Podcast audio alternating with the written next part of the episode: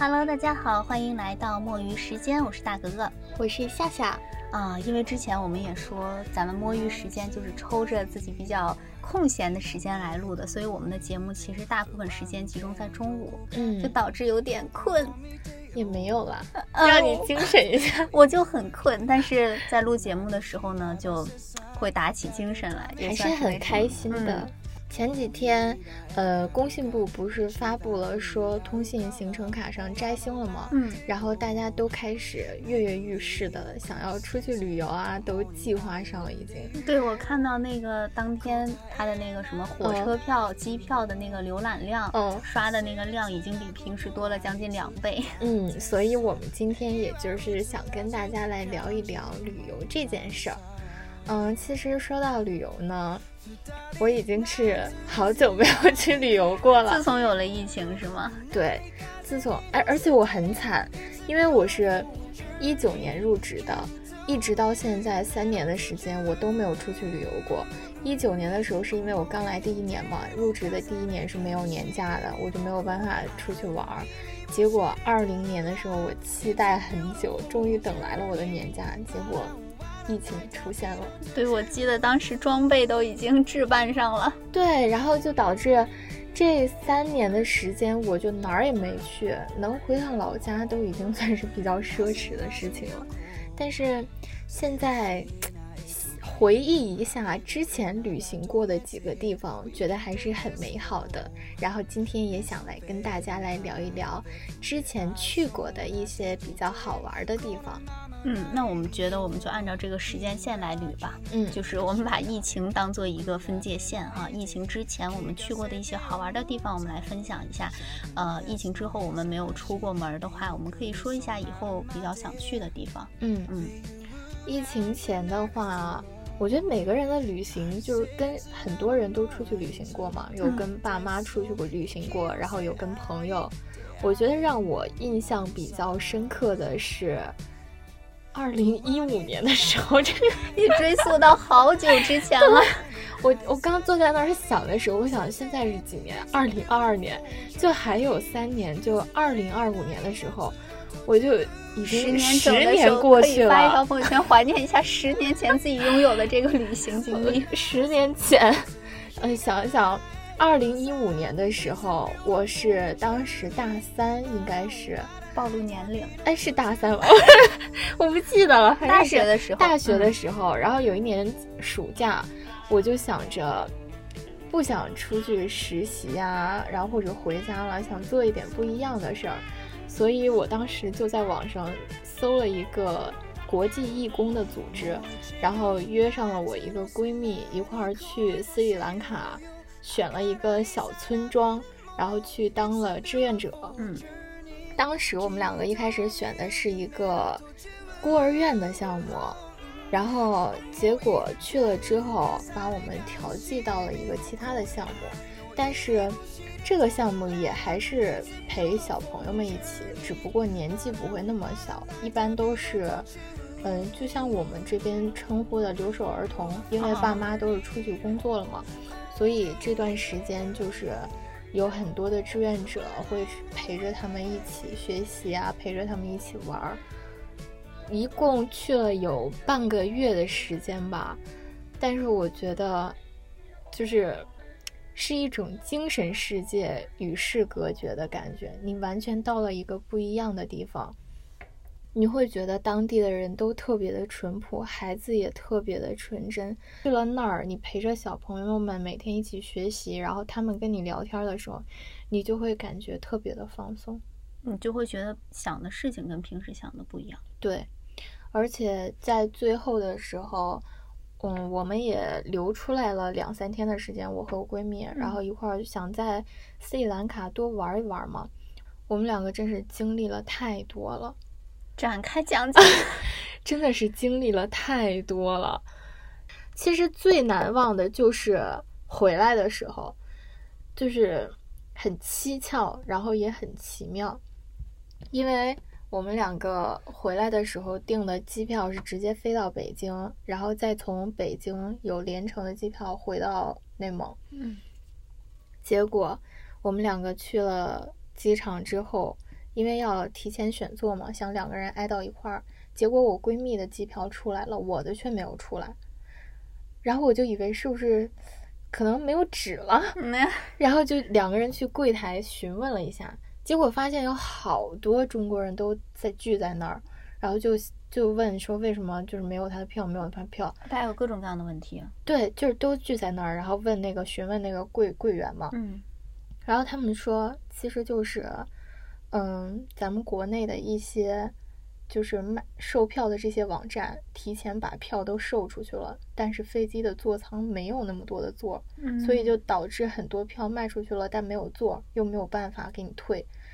我一瞬间我就，哦，就是相当于当时你们在第三方平台买的，对，嗯，就没有直接在那个官网上，不是在官网买的，结果就导致我闺蜜的出票了，但我的票没有。你最后怎么解决？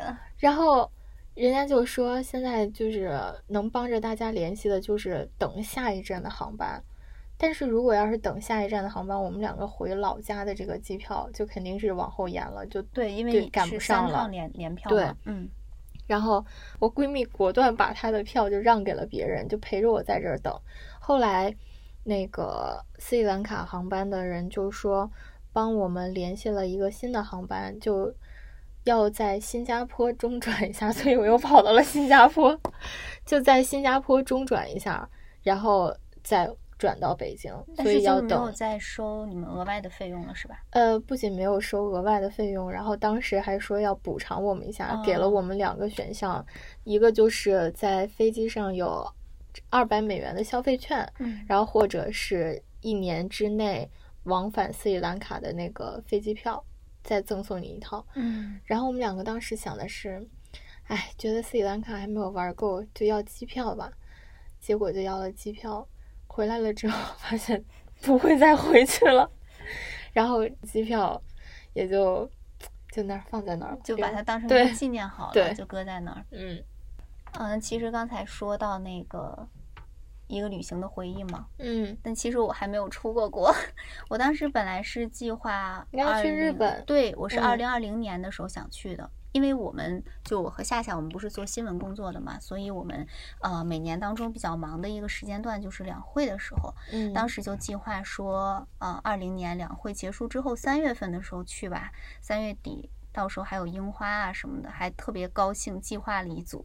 结果就赶上了疫情，而且我那个票当时一直拖到很后面我才退的，因为我一直抱有侥幸心理，当时不知道疫情是什么样的，就觉得可能它某一个时间段像感冒一样哈就结束了就可以去了，嗯，结果就没有退票的时候就相对来说比较麻烦，嗯，是要你拿着你国内退完的那个机票的证明啊什么之类的，你要提供给那边，然后酒店才会帮你弄一些手续，弄弄弄弄弄，大概六月左右，快到六月的时候，嗯，这件事情。才处理完，才顺利的拿到了酒店的 退票钱，就觉得哎呀一波三折。然后也是想着说，可能过一段时间就又能出去了。结果这样一等一等，又两年过去了。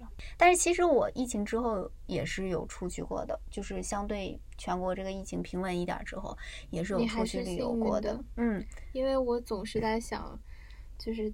挑一个长一点的假期对，攒一攒哈，难得出去一趟，然后出去一次就 出去一次，然后就把它都去了。我是就是如果手头没有事儿了，啊，我们又有年假，基本上能休的时候就马上都走了。还有很多人及时行乐。对，还有很多人他是觉得夏天的时候会比较热嘛，就可能不想说在温度很高的时候出去。我我一直也是从来不看天气的，就是我只要想走了，然后我现在又有时间，我就走了。哪怕说去到呃一个地方，比如说去南方那边可能会有点热，嗯，但是我觉得这个我可以克服，就不是说阻挡我的一个因素，就是能走还是就走吧，就不能等。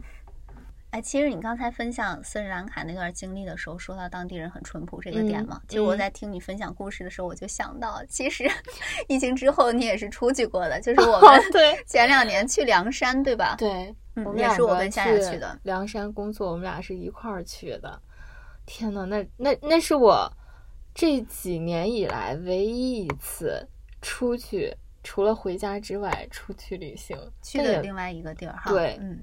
我们虽然是因公外出的，但是在当地也体验了一些风土人情啊。我印象特别深，那会儿是诶八月份的时候也挺热的，那边很热。但是呢，我们开始做的那个直播第第一场的时候，还要穿那个当地的民族服装、彝嗯族的服饰。它那个裙是羊毛裙，就是那种粘毛的那种就好热，好热，好热。但是我们是做了两三天，我印象中做到第三天的时候，尤其又是在晚上广场那块儿，嗯又有好多虫，你就肉眼可见的虫向你袭来，但是你又不能动，因为有直播，有摄像头在对着你。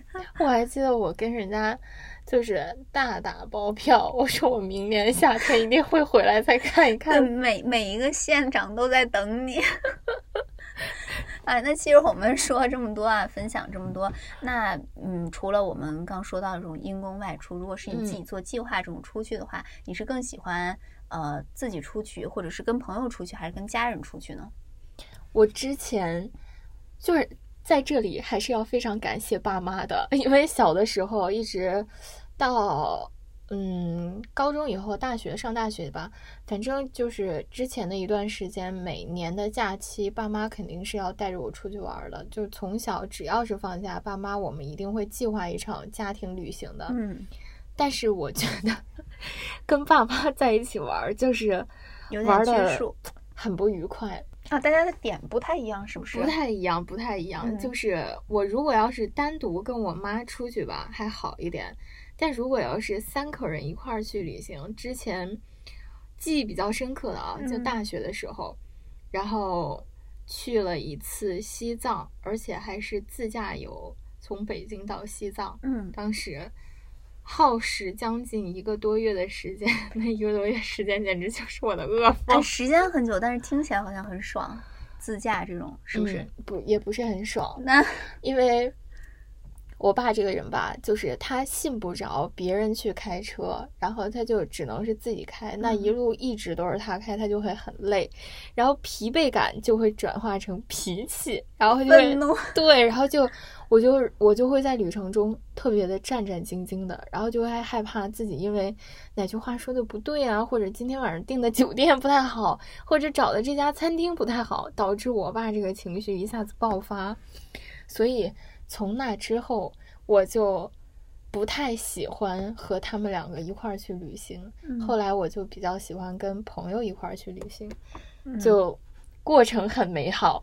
跟朋友一起确实会比较自在，但是其实就是，嗯，你还要跟你频率比较相符合的朋友一起去。那肯定是跟闺蜜出去比较对我，我我有一个朋友，就是我们就是旅途中的最佳拍档。我们嗯俩其实是属于那种就是比较互补的，嗯因为我是属于特别喜欢做攻略的那哎，种。我也是，就是去之前，我要一切都尽在我掌中，我要掌握一切，我就就是要去哪儿玩，要吃什么都要弄。呃，我我那朋友他就是甩手掌柜，他就嗯什么都不管。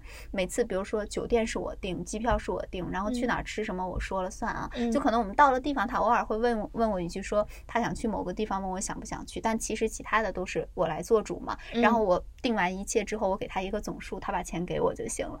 就是我们也是这样很合拍。我最害怕的是那种。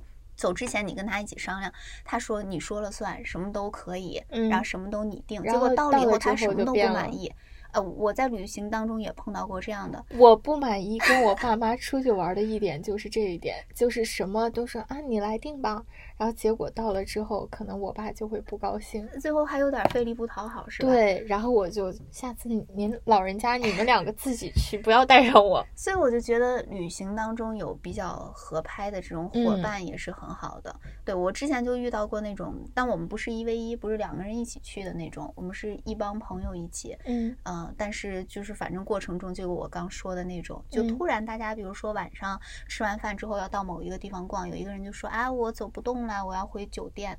然后他他一提出这个想法，那可能会有人响应他的想法，就说也回去，最后这个队伍就解散，零零散散，有一两个人继续去逛商场，有一两个人继续怎么怎么样，就就很那个什么。然后比如说我当时去杭州玩的时候，我们就是嗯四个人一起。然后有一个女生不知道为什么就非要跟那个女生一起绑定。我记得我们当时在西湖有那种环湖骑的自行车，是前后座的那种，嗯她只跟那个女生骑。后来就比如说呃，四个人，我们先取到车嘛，你就嗯。先坐到前面，你就跟他说来上车，因为他离你最近，他说嗯不要，我我要跟那谁谁谁一起，这需要一下就有点激化矛盾，你知道吗？就为什么四个人都要分一个小阵营？所以最好还是不要太多人一啊，块儿不要出去太多人，就还是就是跟一个我我心里是比较喜欢跟一个朋友出去玩两个人会比较方便一点，然后什么事情也都好商量，而且，哎，我觉得我也跟你一样，我是那种喜欢做计划的人，但是我就是怕他到了之后，然后会变卦什么的，然后出现其他的想法，所以我之前跟我闺蜜出去玩的时候。我会先把我想去的地方，比如说我今天想去这两个地方，这是我想去的地方。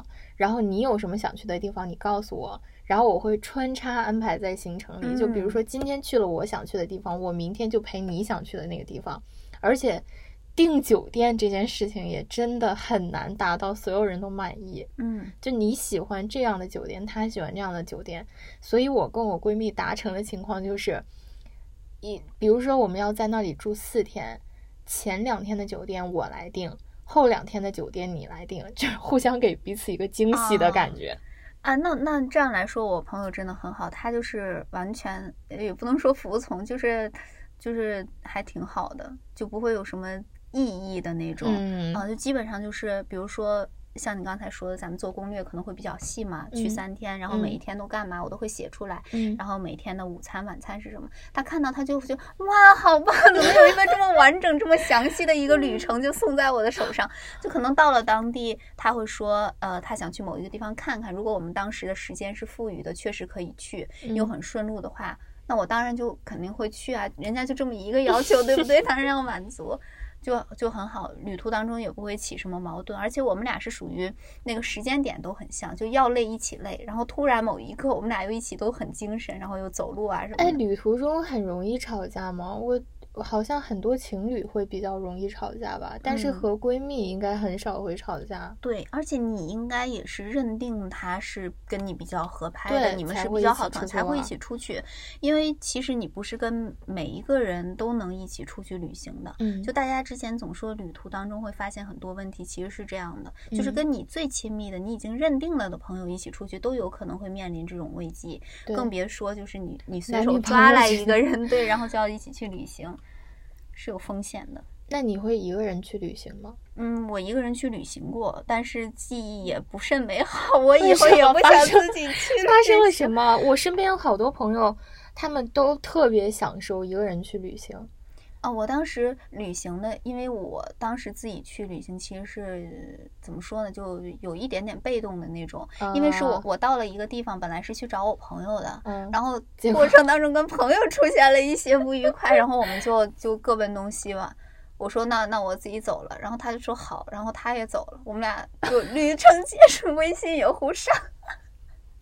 对，这好尴尬啊。对，然后我就自己在旅行，我就不说是哪一个地方啊，不说哪个城市了，但是反正我对那个地方没有好印象，完全没有好印象，就是因为有一段不美好的记忆在那儿。对。然后当时我不是自己旅行，我就自己走了嘛。嗯然后我在想，我自己在这儿人生地不熟的，跟谁也不认识，就除了他以外没有其他朋友了。嗯，我就觉得我可能也玩不好，我就在门口就是大街上游走的时候报了一个旅行社，我就跟团了。结果那嗯个导游特别能吹，然后上上车在那个大巴车上还给我们讲说他跟酒店之间是怎么来回有这种利益的 关系啊什么、嗯啊，我带你们去吃的那个海鲜店，嗯但是呢，哎，它有一些不怎么怎么样，但有一些又是必须点的，你们都知道，你们差不多吃完了出来，出来以后哪怕自己再去买点别的什么，但是啊，咱们今天一定得去这家店。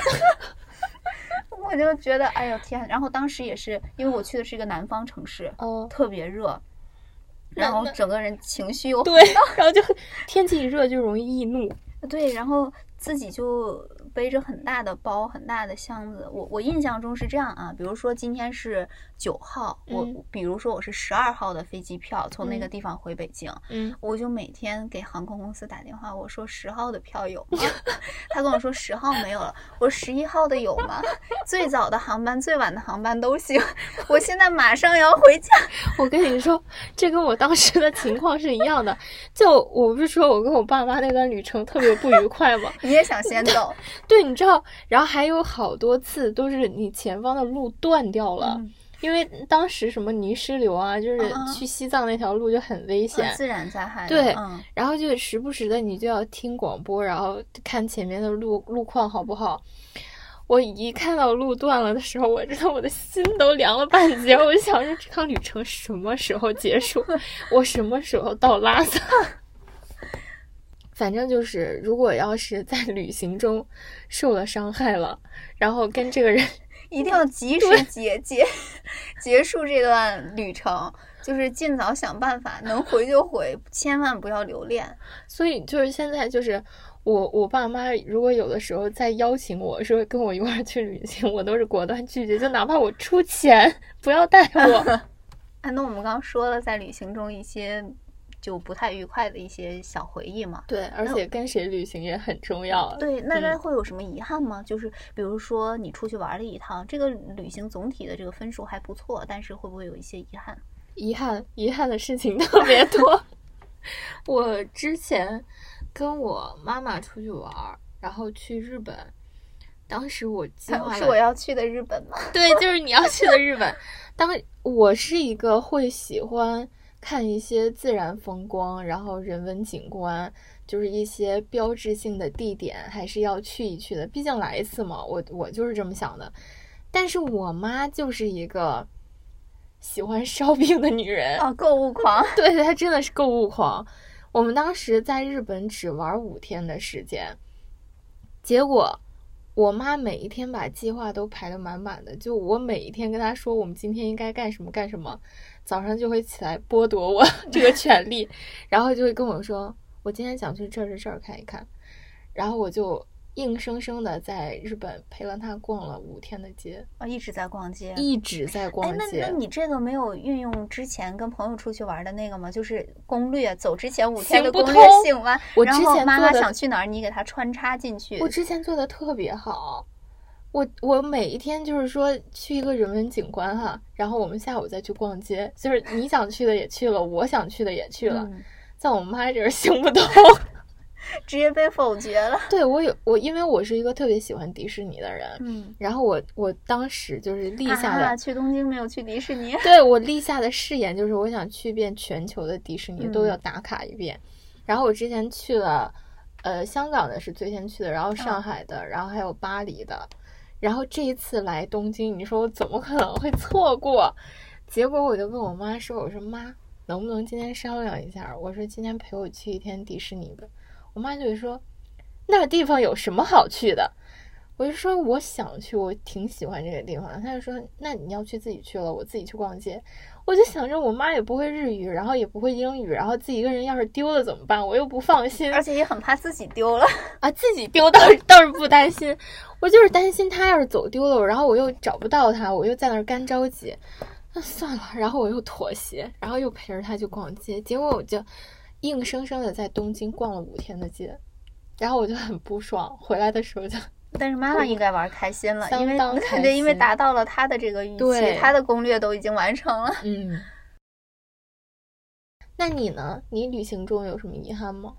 我现在想想，其实，呃，要是那种特别遗憾的倒是没有，但是因为像走之前不是会做攻略嘛，嗯如果我做了攻略，到了地方之后呢，因为天气的原因或者因为其他原因我没有去成的地方，嗯，啊、可能会觉得稍微有点遗憾。其实咱俩是一样的，就是自己想去的地方没有去成。啊、对，就嗯、比如说之前去年去年七月份的时候去的厦门嘛，然后当嗯。时也是做了很多攻略，结果去了之后，发现跟我们想的不太一样的是，有很多地方它离得非常远，就你去一趟不是很方便，嗯。所以为了就是能够在市区啊，或者是集中逛某一个地方，嗯。你就只能舍弃一个，然后没有去那个，你又在网上看了好多图片、好多照片儿，又觉得。哎，好像挺遗憾的。然后当时还写了这个文章，什么游记啊，然后还说没有去成的地方，就当是一个小小的遗憾，为以后再来留一个小尾巴这种的。那你平时就是逛的时候会有什么呃特殊的爱好吗？比如说到了一个地方，如何打卡？怎么能知道自己也来过这个地方？因为当时我我不是跟我朋友一起去的嘛，嗯然后我们是属于那种特别喜欢，他是特别喜欢买冰箱贴，嗯就去到一个一个城市，嗯他要买一个这个城市的冰箱贴，然后他家那冰箱就贴的满满的。我是特别喜欢买明信片，我买完之后呢，我就会把它收集，就放在那种类似相册的那种册子里面，嗯但我不会在上面写字，我也不会写一些话，有的没的，就是把它放在那儿，证明我来过这个地方，我有打卡。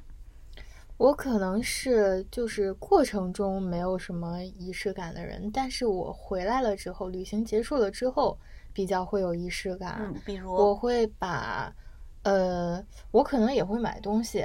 然后出国的话，一般出国玩的时候，我都会去当地买一个明信片，然后外加买一个邮票。嗯，但我不会写东西，不会寄出去。我是拿回来，直接拿回来，然后回来了之后会把在这个国家玩的所有的，比如说小票啊、剩下的钱啊，然后什么银那个明信片，还有机票，全部装在一个信封里边，然后把它封起来，然后上面哦写上这个国家的名字或者这个地方的名字，然后我就把它放起来了。就等到之后你你想看的时候，你就直接把这个信封拿出来。我我是会这样，啊，信封会就是封封住口吗？对，，封住。哦，就每次再打开，哎，有点像是那种什么给自己几年后的一封信的那种感觉，哎，有点儿。寻猫漫地啊什么的那种。对，啊、那其实因为现在疫情的原因，让我们出行也不是特别的便利嘛。嗯就是很多时候，比如说你在的这个城市它没有疫情了，你要保证说 你想去的地方没有，嗯或者说你要保证它以后就是七天啊、十四天啊，在很长的一段时间内也不会反复。所以旅行现在变成了人们的一个愿望。嗯一个想法，就好像付出时间又会变得稍微难一点儿。但是因为我们墨鱼时间的 slogan 就是拒绝 emo，所以呢，我们在这儿就不过多的畅想对，我们不去传递一些负能量的东西，就希望大家有一些好的一个想法。我觉得如果以后真的能够就是出行再恢复从前那种自由的话，其实我特别想去罗马。嗯嗯嗯，这是我比较想打卡的国外的一个地方。你难道不嗯先把你未完成的日 本先完成一下吗？那日本我都心死了，就这样真的太遗憾了。我现在就是，我其实觉得有好也有坏吧，就因为疫情的原因，可能出国玩儿变得挺奢侈的了。嗯，但是后来又仔细看了一下国内想去的一些地方，然后就发现每翻一个旅游攻略，然后就种草了一个地方。现在导致我现在就是，如果要是出去玩的话，国内想去的地方反而比国外要多。嗯，然后最想去的地方，应该就是先把我未完成的三亚之行先先完成。去海南装备都已经有了。对，因为我这个闺蜜是我们大学毕业旅行的时候一起两个人去的三亚，嗯然后玩了有一周的时间，当时特别开心。然后前去年的时候，她就结婚了嘛，然后就说要我陪她一起去度蜜月，然后去三亚玩一圈儿，就回到以前美好的回忆里。结果，唉，就不说了，票也退了，酒店也退了。跟我一样，对，咱们都经历过这个，也算是还挺难忘的了。嗯嗯，所以要是能够真的出去玩的话，我会 秒给他打电话。对，大家一定要及时行乐，千万不要等。就我觉得疫情这两年、三年的时间，教给我最大的一个道理就是不要等，因为你不知道你等完之后的这个结结果会是怎么样的，一切都是未知数，所以嗯就是及时行乐吧，大家。对，所以我们这期节目呢，除了有对过往的一些追忆之外，还有一些美好的畅想。大家如果有过什么特别美好的旅行经历，或者想去什么地方的话，也可以留言跟我们一起分享。啊、大家有好的意见建议，也可以给我们提出来。包括之后呢，大家想听到什么节目，也是可以留言给我们的。好的，那我们这一期的墨鱼时间到这里就结束啦，我们下周五再见，拜拜。拜拜。